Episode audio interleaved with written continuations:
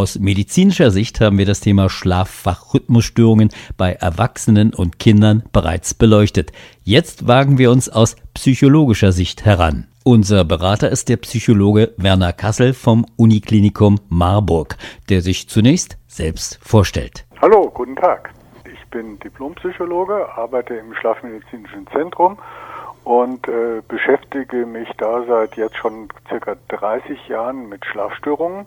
Und zu den Schlafstörungen gehört hier neben den Schlafapnoen und neben Bewegungsstörungen im Schlaf eben auch die Insomnien und eben auch einen zunehmend großen Rahmen nehmen die Schlaf-Wach-Rhythmusstörungen ein, die Störungen, bei denen die alltäglichen Anforderungen nicht mehr im Einklang mit dem biologischen Rhythmus des Menschen ist. Herr Kassel, wie sieht der Patientenalltag aus, wenn man Schlaf-Wach-Störungen hat? Der Patientenalltag bei Patienten mit zirkadianen Rhythmusstörungen ist davon geprägt, dass es immer wieder ausgeprägte Missverhältnisse zwischen den alltäglichen Anforderungen und der Leistungsbereitschaft und Leistungsfähigkeit der Betroffenen gibt. Und das kann ein ganz großes Spektrum einnehmen. Immer dann, wenn man von der inneren Uhr her eigentlich auf Schlaf programmiert ist, kommt es dazu, dass man eben sehr, sehr müde ist, dass man gegen seinen Willen einschläft, dass man ähm, sich nicht gut konzentrieren kann, dass man Gedächtnisprobleme entwickelt. Und darüber hinaus kommt es in den Phasen, wo man jetzt vielleicht gar nicht so sehr auf Schlaf programmiert ist, oder da muss man vielleicht ein bisschen ausholen, muss man noch mal ein bisschen erklären. Dadurch, dass der eigene innere Rhythmus nicht mit den äußeren Anforderungen übereinstimmt, kommt es oft auch zu einem gewissen Schlafmangelzustand, weil einfach zu der Zeit, wo man eigentlich schlafen müsste, kann man nicht schlafen. Das heißt, es kommen auch die typischen Symptome des chronischen Unausgeschlafenseins dazu. Und da weiß man inzwischen sehr genau, dass das zum Beispiel einen großen Einfluss auf unsere emotionale Befindlichkeit hat. Unsere Impulskontrolle funktioniert nicht mehr so gut. Wir ähm, haben oft, ganz platt gesagt, schlechte Laune. Und es ist so, dass diese Stimmungsimpulse ungefilterter durchkommen. Wir sind gereizter als Menschen, die ausgeschlafen sind, als Menschen, die keine zirkadiane Rhythmusstörung haben. Ja, in vielen Fällen ist ja den Patienten, den Betroffenen, ist ja vielleicht auch den Medizinern zunächst zumindest gar nicht äh, klar, dass es sich um Schlaf-Wach-Rhythmusstörungen handeln könnte, dass Non-24 im Spiel ist. Äh, äh, wodurch kommen Sie denn als Psychologe dann am ehesten, am schnellsten drauf? Und äh, wie bereitwillig sind denn äh, die Patienten da und wie hilfreich, äh, wenn sie über ihre Situation berichten? Also erstmal ist es tatsächlich so, dass wir sagen können, das wird ganz, ganz oft übersehen. Ähm, gerade weil ähm, Schlafstörungen oft nicht richtig ernst genommen werden und gleichzeitig auch so Stimmungsbeeinträchtigungen und ich bin nicht richtig wach, das wird auch oft nicht richtig ernst genommen. Wenn wir einen Patient sehen, der sich einen frischen Beinbruch geholt hat, dann hat jeder Mitleid. Wenn ein Patient sagt, ich habe ganz schlimme Bauchschmerzen, dann hat jeder Mitleid. Aber wenn ein Patient sagt, ich bin müde, dann sagt man, na ja, das passiert mir auch manchmal, leg dich ein bisschen länger ins Bett. Und wenn ein Patient sagt, ich kann nicht gut einschlafen, dann kriegt er gesagt, auch entspann dich doch ein bisschen, dann klappt das schon. So einfach ist es aber im wirklichen Leben nicht immer. Und deswegen ist es gut, wenn Menschen, die solche Probleme haben, eben einmal wäre es gut, Hausärzte etwas besser zu schulen. Ansonsten ist es gut, wenn sie auch mal zu Spezialisten kommen. Und das wichtigste Erkennungsmerkmal für eine Rhythmusstörung und auch für die Non-24-Rhythmusstörung ist eben die Kombination aus, ich habe Zeiten, in denen kann ich gar nicht schlafen, obwohl ich es eigentlich will. Und dann habe ich Zeiten, in denen müsste ich eigentlich wach sein. Das sind die Anforderungen von außen auch so. Und da ist es so, dass die Wachheit da nicht da ist, dass ich dann, obwohl ich zu anderen Zeiten nicht schlafen kann, jetzt plötzlich nahezu schlafen muss und mich kaum des Schlafes erwehren kann. Und daran kann man es eigentlich sehr, sehr zuverlässig erkennen. Beim Non-24 kommt noch dazu, dass ich da so eine gewisse Periodik erkennen kann, weil da ist der Rhythmus wirklich richtig freilaufend, nicht nur einfach ein bisschen nach hinten verschoben oder etwas nach vorne verschoben. Und da kann ich dann zudem erkennen, dass die Patienten immer wieder kurze Phasen berichten, wo sie sagen, ich komme eigentlich ganz gut zurecht. Und dann fangen die Probleme mit der, mit der, mit dem Nichtpassen meines Rhythmus wieder an.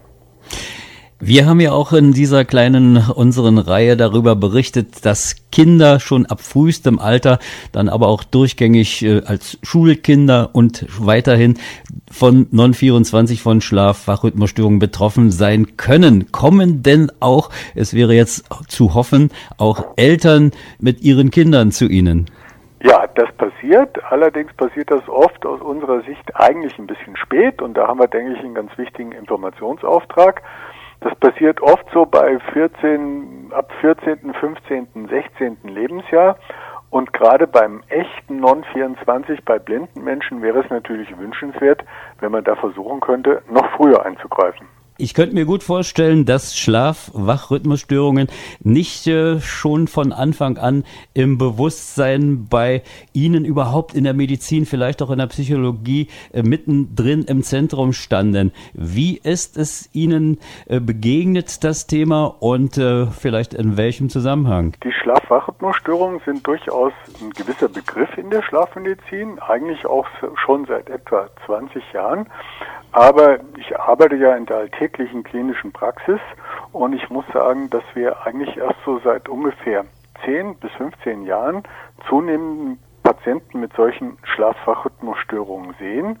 Und da kann man gleich schon ein bisschen in den Inhalt gehen. Vermuten wir oder wissen wir inzwischen ganz gut, dass es damit zusammenhängt, dass eben auch gesunde Menschen zunehmend unnatürlich mit dem wichtigen Zeitgeber Licht umgehen und dass es dadurch eben auch gerade bei jungen, ansonsten gesunden Menschen auch zu solchen Störungen der zirkadianen Rhythmik kommt. Also ein bisschen ist es eine Zivilisationskrankheit, aber bei blinden Menschen ist es uns natürlich auch immer mal wieder begegnet. Es wird nur bei anderen jetzt auch häufiger. Ja, wollen wir das Thema vielleicht ein wenig anreißen? Wie begegnen Ihnen die Menschen? Was äh, schildern Sie so an Symptomen? Was bemerkt der äh, Betroffene? Was bemerkt der dann mögliche Patient zunächst selbst? Ja, was bei diesen Rhythmusstörungen sehr imponiert, ist, dass wir äh, ein gleichzeitiges Auftreten des Problems des Nicht-Schlafenkönnens haben und des Problems des nicht ausreichend wach sein können haben. Also wir haben es zu tun mit einer Insomnie und einer Hypersomnie. Insomnie heißt nicht schlafen können, Hypersomnie heißt zu viel schlafen müssen beim gleichen Patient. Und diese Probleme treten dann uhrzeitabhängig auf. Da muss man immer ein Beispiel machen. Es gibt zum Beispiel Menschen, die können abends um elf nicht einschlafen, die können nachts um zwölf nicht einschlafen, die können um eins nicht einschlafen. Die schlafen typischerweise um zwei, um drei oder um halb vier ein. Und wenn die dann morgens in der Schule oder im Studium eine Vorlesung haben und dort aufpassen sollen, dann schaffen die es nur mit großer Mühe aufzustehen. Und wenn sie aufgestanden sind, haben sie zum Beispiel ganz typisch eine sehr starke Müdigkeit wegen, während dieser Vorlesung, schlafen teilweise dabei auch ein und haben zum Beispiel Gedächtnisstörungen, können sich gar nicht an das erinnern, was sie morgens erlebt haben. Ja, da frage ich dann mal ganz praktisch mitten rein. Ja. Wie helfen Sie letztendlich? Beratend oder möglicherweise sogar medikamentös oder beides? Ich bin da noch nicht so ganz sicher. Also, das ist so. Das ähm, ist natürlich erstmal wichtig ist, bei solchen Erkrankungen eine klare Diagnostik zu stellen. Dafür haben wir hier das komplette Schlaflabor mit aller Technik, die man braucht. Wir können äh, Messungen der zirkadianen Rhythmik machen. Wir können Patienten mit Aktigraphien versorgen und wir können dann genau sehen, wie ihre Rhythmik tatsächlich ist. Ähm, Wenn es dann aber um den Aspekt des Helfens geht, dann muss man ein bisschen unterscheiden. Bei dem beim Non-24 haben wir inzwischen ein neues Medikament, das sehr gut funktioniert laut der Studienlage.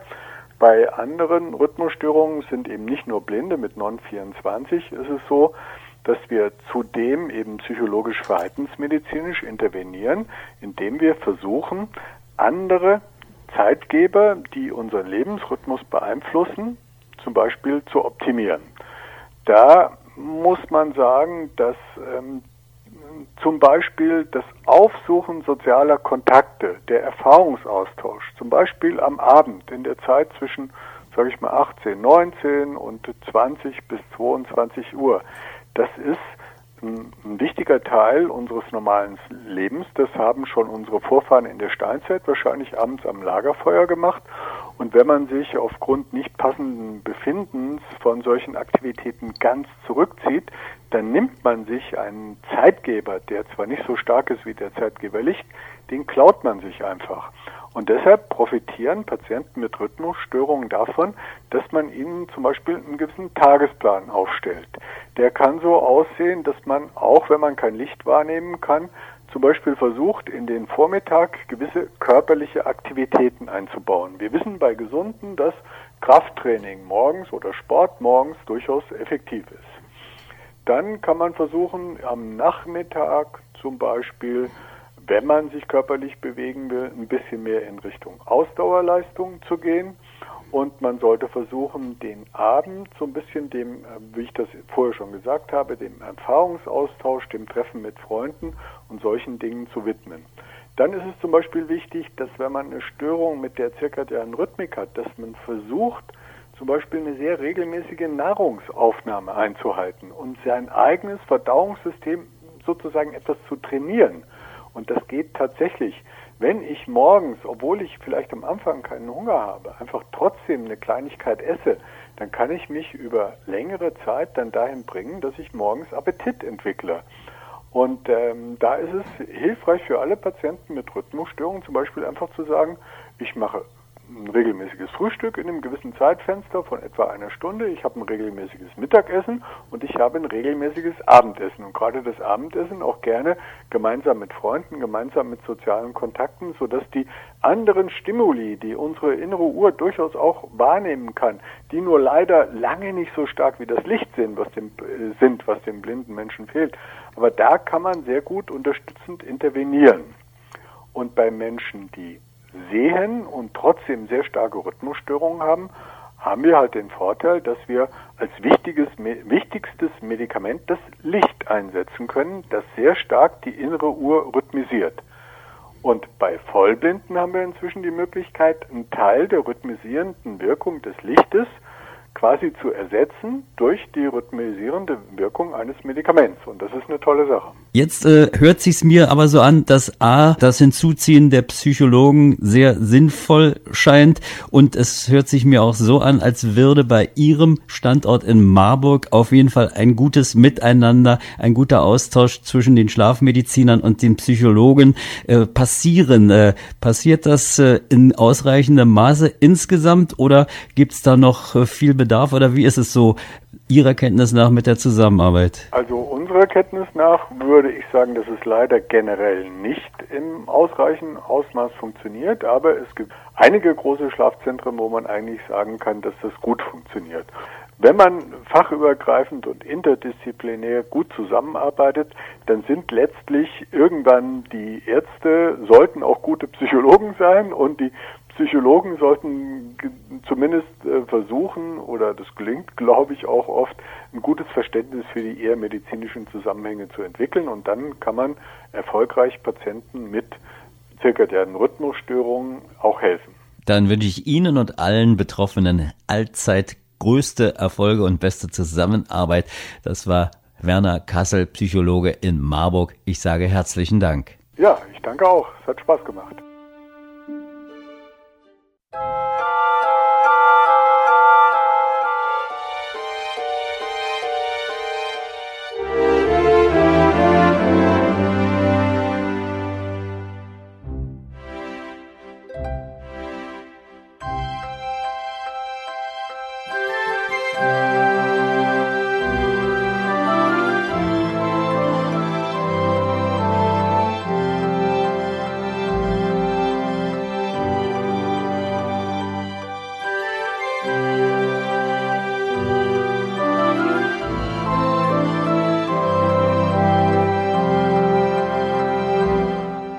Der Sandmann-Podcast ist eine Produktion von Blinzeln Media.